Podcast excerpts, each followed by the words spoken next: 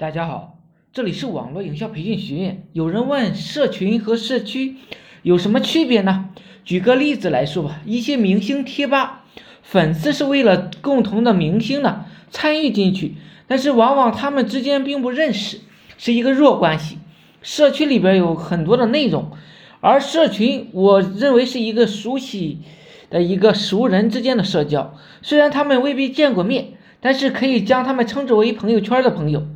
他们中间有一个强关系的，在社群中，更注重的是关系和人脉的运营。关于社群，我的理解是，一群有着共同利益的人开始互动，以促进这种利益时，社群也就出现了。社群是互联网对传统社会结构的一个重建。第二，为什么我们会要做社群呢？我觉得有以下几个重点问题要解决。解决流量问题，大家现在都在谈论流量，社群是解决流量问题的一种方法，解决品牌传播的问题，解决危机感带来的新危机会。未来的商业模式的形态是内容加社群加商业，内容是媒体的属性，是流量的入口；社群是关系的属性，是沉淀的流量。微信群就是一个小小社群。它实际上是对流量进行一个沉淀，商业是交易属性，变现流量价值是为什么叫做商业？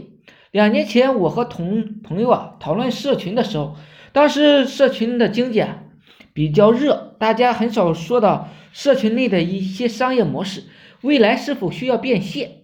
建立的社群是否对我们的企业有所帮助？那么如何来定位社群呢？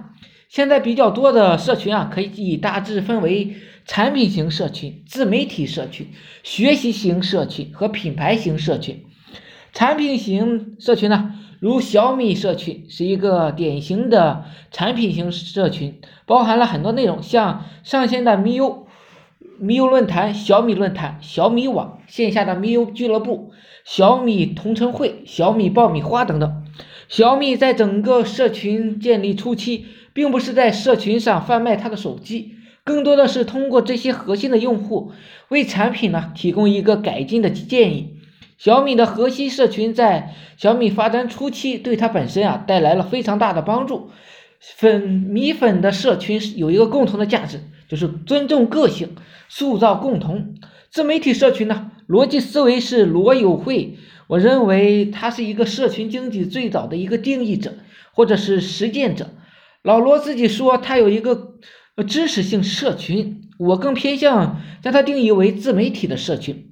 它里面有一个非常有意思的现象，在它的社群中有大量的书籍借鉴。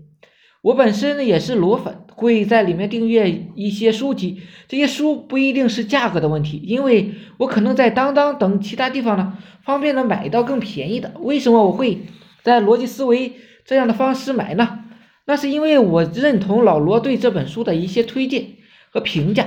好了，今天呢就讲到这里，跟主要是跟大家介绍了一下什么是社群。大家有兴趣的可以加我微信二八零三八二三四四九，谢谢大家，祝大家发财。